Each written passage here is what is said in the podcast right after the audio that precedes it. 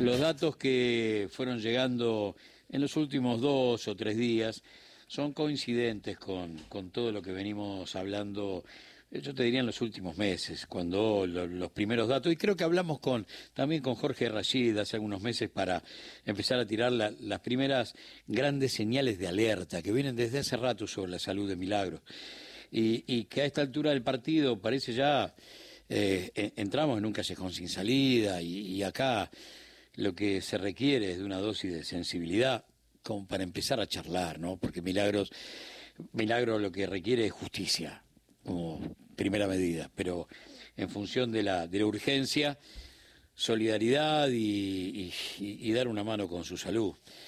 Jorge, ¿cómo va? Buen día, gracias por atendernos. ¿Cómo estás?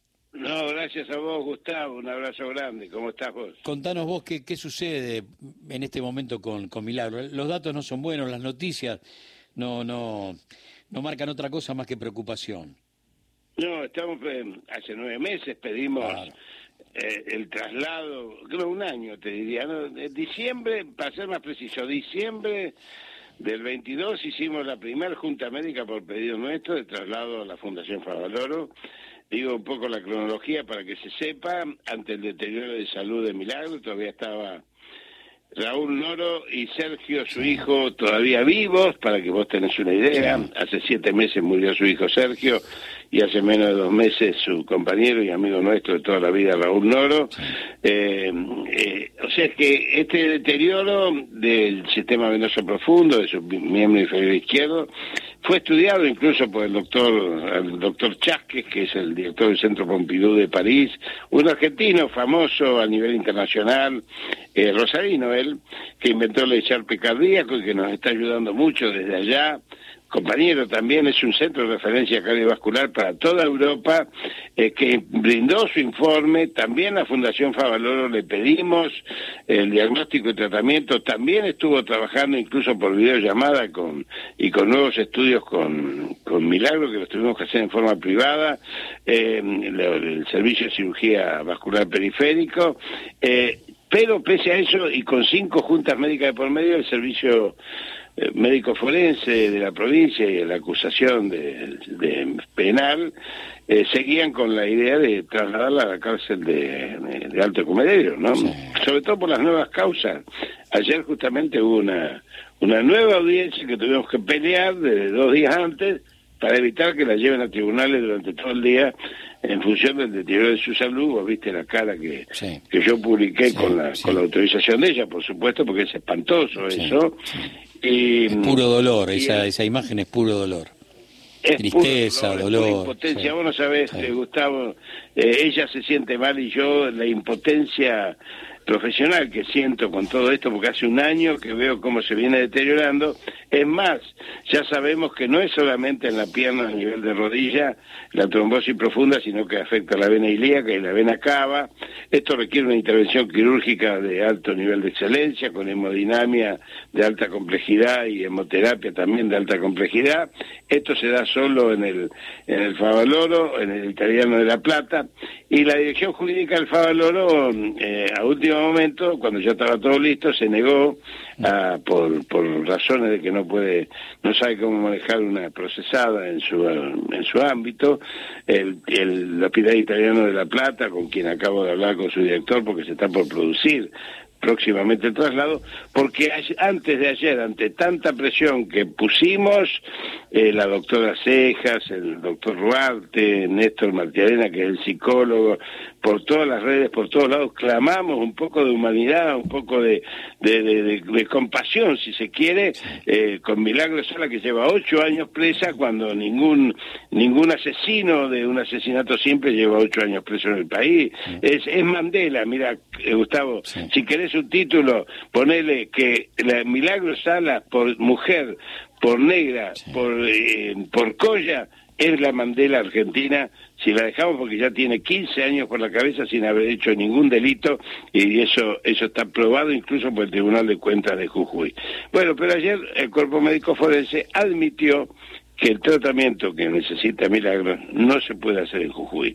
Mm. Esto nos abrió una luz de esperanza y te doy una primicia absoluta. Mañana se hace una audiencia con el juez de instrucción penal, el doctor Catán, que es el que lleva adelante el control de los procesados, y es muy probable que consigamos ya instrumentar los medios para trasladarla al Hospital Italiano de La Plata la semana que viene. Así que esta es la noticia de último momento que yo te puedo dar y que nos ha aliviado un poquitín, aunque tenemos todavía mucho miedo. Acabo de hablar con, con Milagro, le dejé un mensaje para no molestarlo, a lo mejor todavía está descansando en la jornada agobiante desde el punto de vista tensional que tuvo ayer con esa audiencia que logramos que se haga por Zoom finalmente porque cada vez que hay una manifestación en el norte, eh, se la adjudican a ella y le siguen agregando años. Es una cosa insólita.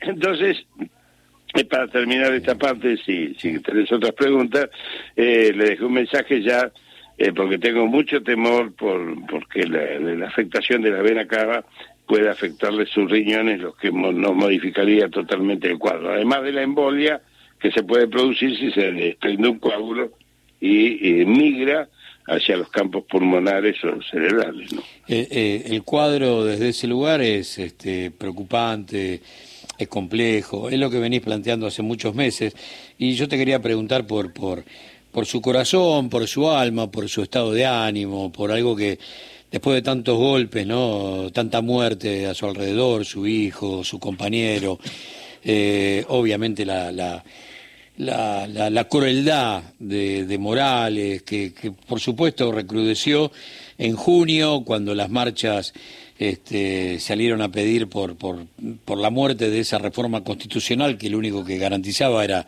negocios con el litio, sacando de escena a los pueblos originarios, criminalizando la protesta social. Eh, ¿cómo, ¿Cómo está ella desde ese lugar, que, que también es fundamental para su salud? Ese, ese lugar es el más dramático, Gustavo. Lo, enfocaste bien. Ese, vos sabes que mi compañera es, es, es doctora en psicología. Ella también participa de este de este tema de, estar acompañando no solamente a ella, sino a otros presos que también están en, esta situación. Pero en el caso de Milagro eh, es notable, ¿no? Porque durante el día presenta una fortaleza que no sé de dónde saca fuerzas eh, y de noche se, se derrumba se derrumba se derrumba se derrumba mal llanto dolor eh, yo creo que fíjate vos eh, hoy justamente hablaba con Alejandra Ceja su, su abogada y yo le decía mira mira Ale me parece que recién ahora empezó a procesar el duelo de las pérdidas de las pérdidas de su hijo y de, y de Raúl, porque cuando se murió su hijo se tuvo que seguir ocupando de Raúl. A Raúl lo sacamos de la clínica para llevarlo a cuidados paliativos en la casa. En esa casa, al día siguiente que lo llevamos, se produjeron los allanamientos con perros, buscando armas y drogas, eh, por, por, otro juez, no el juez de instrucción penal que la sigue. Bueno, una, una barbaridad de estas que, que uno no se puede imaginar cómo esta mujer resiste esto con una dignidad, con una paciencia, recibiendo a todo el mundo, en, muchas veces poniendo cara bonita ante situaciones hipócritas, vos sabés a lo que me refiero, Gustavo. y, y la verdad es que, vos sabés que esto lo estudiamos en, en una materia que la inauguró eh, Carrillo, pero se llama hoy a nivel mundial epidemiología crítica. Mm. Carrillo inauguró la, la, la medicina social, hoy se llama medicina comunitaria, y a nivel internacional se estudia como epidemiología crítica, que son las determinaciones sociales sobre la salud. Mm. Así que imaginemos ocho años presa, eh, las muertes, el deterioro físico y lo que está sufriendo Milagro es absolutamente de una presión eh, psicológica inmensa.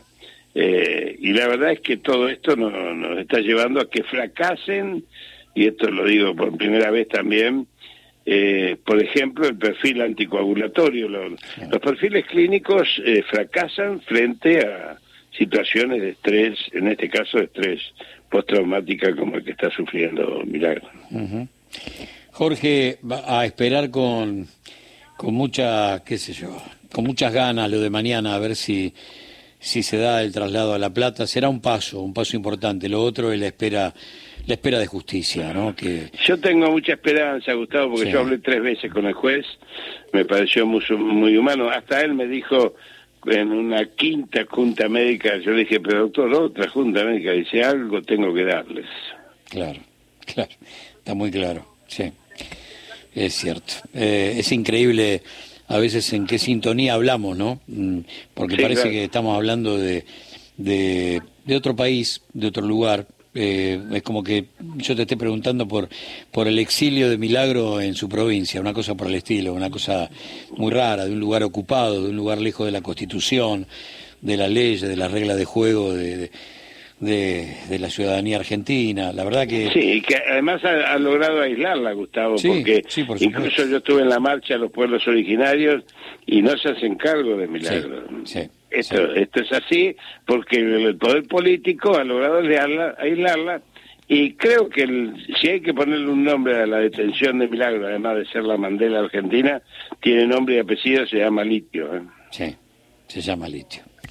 Gran abrazo, Jorge. Esperemos mañana tener muy buenas noticias. Y un gran Ojalá abrazo. pueda darte una buena noticia mañana. Dale, Un abrazo grande. Jorge Rashid, hablando de Milagro, te dio un, un panorama bastante desolador si no se da el traslado urgente al Hospital Italiano de, de La Plata. Y lo otro, lo que tiene que ver con, con su alma, con su corazón, es la persecución a través del cinismo y la crueldad de un tipo que eh, no ha sabido eh, no ha sabido convivir con la oposición de, de, la Tupac, que demostró, porque acá es donde está el eje, ¿eh? el eje está en Morales como número dos de desarrollo social de la Alianza. ¿Sí?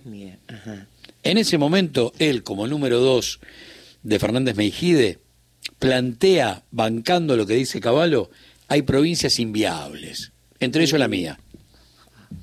Cuando Milagro demuestra que la provincia no es inviable y rompe el pacto de, digamos, de, los burócratas de la Unión Cívica Radical y los burócratas del pejotismo, eh, Milagro pasa a ser un enemigo público número uno. Porque lo demuestra, pone en evidencia está en cada una de las miles de casas, en cada una de esas piletas gigantes que jamás pudo ni siquiera atreverse a soñar cualquier pibe de Jujuy, en los centros educativos, en los centros sanitarios. Ese es el tema, ese es el gran drama haber demostrado que Jujuy era viable. Y a veces Morales, viste cuando uno nombra la herencia de la alianza, y entonces va por Lombardi, por Patricia Bullrich, ¿no?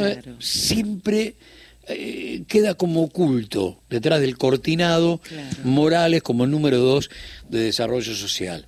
Y aquello de bancar a caballo, y sí, ¿qué va a ser? Hay provincias inviables, entre ellas Jujuy.